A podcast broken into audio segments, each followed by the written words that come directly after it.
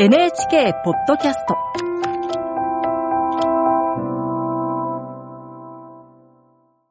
内越弘樹とゆいのあきです。山崎義行デスクが気になっている現場や人物をニュースデスクの目線で深掘り、解説する企画です。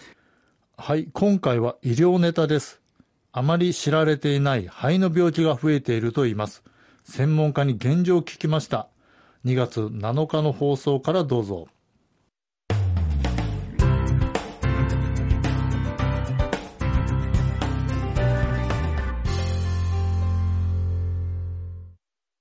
続いてはジャーナル医療健康です。皆さん、肺マック症という病気聞いたことがあるでしょうか？結核によく似た症状が出る肺の病気で今国内で増えています。肺膜症とはどんな病気なのか専門家に伺います。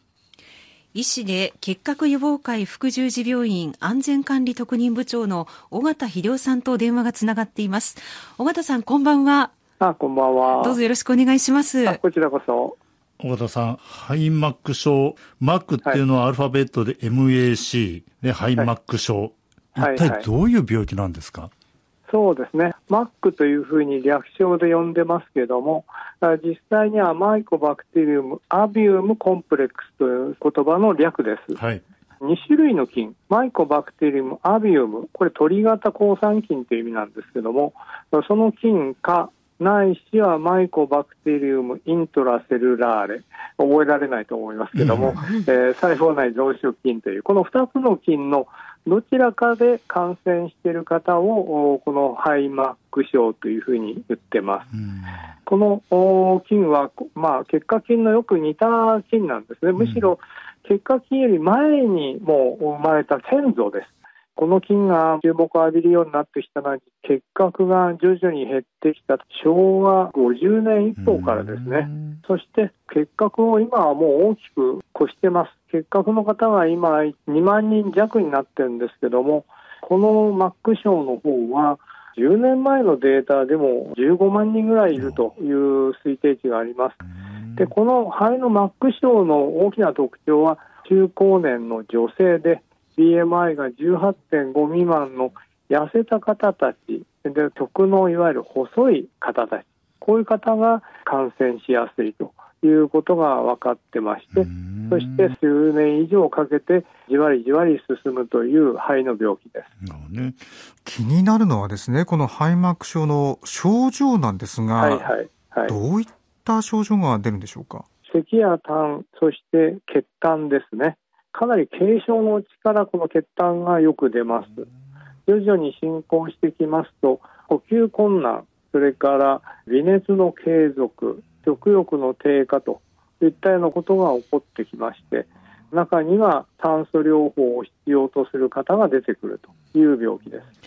血痰が出るっていうのは一つのサインということで、ね、血痰出たら本当に慌てて病院に行くと思うんですが、咳や痰だと、他の病気にも出ることありますよね。はいちょっと分かりにくいなと思ったんですが、どう診断されるんですか？2週間以上続くっていうのを一つの原則にしてます。2週間以上咳や痰が続いた場合には何らかのお疾患が肺にあるという可能性がかなり高くなりますのでまずはレントゲン写真を撮って肺の中に異常があるかどうかそして肺に異常があれば胸部 CT スキャンを撮ってかなり特徴的な影が出ますんでそれがあれば今度は痰の検査をします。痰の方からこの菌が2回連続検出されるとまずこの病気だということになります。でそれから治療をするかどうかっていうのを考えることになります。あの、尾形さん、治療はどのように行うのか教えてください。はい、治療はですね自然に治る方も1割から2割ぐらいいるんで、まあ、経過を最初見るっていうことはしばしばあります。う。ん。ただ進行している場合にはもうすぐに治療を始めます。その場合には3種類のお薬それを合わせて服用して、えーもらいます、まあ、少なくとも2年場合によっては4年間飲み続けるというような方たちも出てきます。うんこれはあの結核の方は結核菌を殺す、まあ、いわゆるキードラッグっていうのがうまく開発されて必ず治る病気になったんですけどもこのハイマック症っていうのは結核で言えばまだ昭和30年代40年代ぐらいの強さで必ずしも完治する方ばかりではないんです。うん今、あの、キーとなるね、薬がないと、まあ、根本的な治療がなかなかこうできないということだというふうにですね、捉えたんですけども、なぜこのお薬の開発などがですね、なかなか進んでいないんでしょうか？結核と違ってですね、人から人にうつらないという特性を持ってます。うん、社会的ないわゆるニーズっていう形にはならないから遅れてしまっている。ただし、最近は世界的にもどんどんこちらの方が増えてきてますから、これからは薬の開発がどんどん行われていくというふうに思います。人から人への感染はないということですが、まあ、そうすると肺膜症を引き起こすマック菌の感染ですね、どんなところで起きるんですか？このマックの菌というのは、もともとはですね、血の中とか何かにいて、水の中にも流れていって、そういう自然環境、そういうところに菌はもともと住んでます。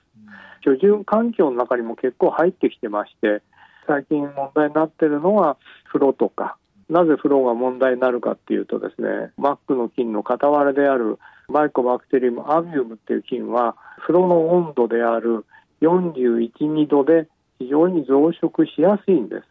そういう温度設定したお湯が出てくるような便利な時代になったんで、その便利になったところに入り込んでくるというようなことが問題になっています。もう一つの片割れであるマイコバクテリウムイントラセルラーレっていうのは土、ガーデニングで使う腐葉土とか、そういったところにはまずいるんです。ですから、患者さんに聞いてみるとかなりガーデニングをしていらっしゃる方もいて、そういう環境にいる方がこの菌を吸い込んで感染するということが多いです。お風呂場も土にしてもね、本当に身近にあるもんですからね。はい、はい、まあ、マーク菌避けるっていうのは難しいでしょうね、これね。その通りです。ただ、例えば同じ風呂に入っていても感染するのは中高年の痩せ型の人といったような方が感染しますけども、同じように風呂を使ってるご主人が同じ病気になるかって言ったら、まず普通はならないです。ですね、えー、ですから、あ一度そういう感染した方に対して気を使っていただけばいいんであって、そうでない他の方たちがプロに菌がいる、菌がいると言って大騒ぎする必要はこれはないと思います。なるほどとはいえでも亡くなるケースもあるんですよね。そうですね。うん、2022年のデータで2000人をちょっと超えてるぐらいの方が亡くなってます。ただそれはいわゆるがんとか結核のように急に命を落とすわけではなくてやはりいろいろ治療を尽くしてやってみた結果としてうまくいかなかった方が亡くなられて、まあ、多くの方はこの菌によって寿命が短くなるってことはないんじゃないかなと思っています。しっかりと知識をこう持つことっていうのが大切になりそうですね。そうですね。はい。では番組に寄せられたメッセージをご紹介します。今夜のジャーナル医療健康はハイマック症についてお伝えしました再び結核予防会副十字病院の尾形秀夫さんと電話がつながっています尾形さんよろしくお願いしますはいどうぞよろしく愛知県60代の女性からこのような質問が届いています。中高年女性、痩せ型、食が細い人がかかりやすいとのことですが、体質改善は効果ありますか？ということです。はい、そうですね。はい。はい、えー、っと、やはりこの病気っていうのは、その痩せ型っていうところに大きな特徴があってですね、やはりそれは、あの、こういう結核も含めた、あの、この非結核性抗酸菌のうちのマック症、やはりこの栄養状態っていうのは非常に関係します。えー、ですから、もし可能であれば、やはり高タンパク食、そういったものをしっかりとって、えー、運動をして筋力をつけるというようなことができるとおそらくこの疾患そのものにかかりづらくなるし、えー、かかったとしてもそれをあのな免疫を高めるという意味で、えー、有効だと思います。うん、なるほどね。えー、和田さん、こういう質問も来てます。SNS です。はい、肺膜症肺に何か基礎疾患があるとかかりやすいということはないでしょうか？という質問です。いかがでしょう？はい。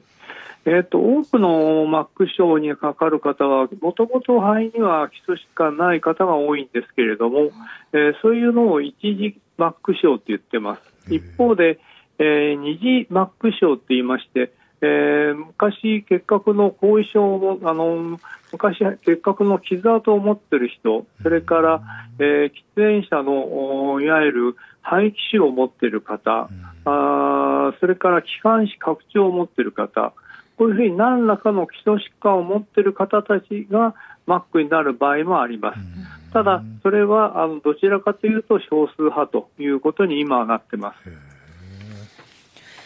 えそしてで SNS です、えー、肺結核だと感染を抑えるのに隔離されますが肺膜症だと人から人への感染がないのですね肺膜症が引き金となって肺がんに移行することはありますか？という質問も届いていますが尾形さんどうでしょうか？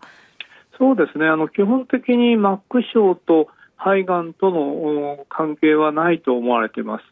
あのもともとあの肺がんはやはり喫煙者に多い疾患ですし、はい、えー、このマック症の方の多くは非喫煙者で、うん、その点ではむしろ肺がんになりにくい、えー、方があります。もちろんその非喫煙者の肺がんというのもありますので、偶然そのマック症に、え、肺がんが出てくるということはありますけれど、それは頻度的にはあの稀な方になると思います。大田さん、あれですよね、あのおっしゃってましたように、まだあまり知られてない病気なんで、インターネット上とかには間違った情報もルルフされているということなので、しっかり確認して診断につなげるということは大事ですよね。そうですね。あの、やはりどうしてもインターネット上では、えー、個人の意見、個人の意見的なものが結構出てしまって、うん、えー、薬に対してのこう否定的な意見というのは結構あるんですけど、やはりそれは、えー、実際に治療している側からすると、ちょっとそれは間違いだと思うようなことがいくらも書かれています。うん、そういった情報をあまり信用しない方がいいと思います。ありがとうございます。ありがとうございます。ここまで尾形秀夫さんに聞きました。どうもありがとうございました。はい、どうもありがとうございました。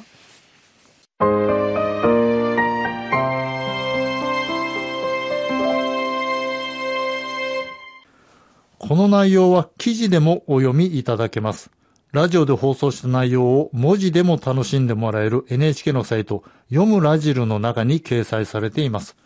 知っていますか？ハイマック賞の記事をぜひご覧ください。平日夜10時からの R1 ラジオ第1 NHK ジャーナルもよろしくお願いします。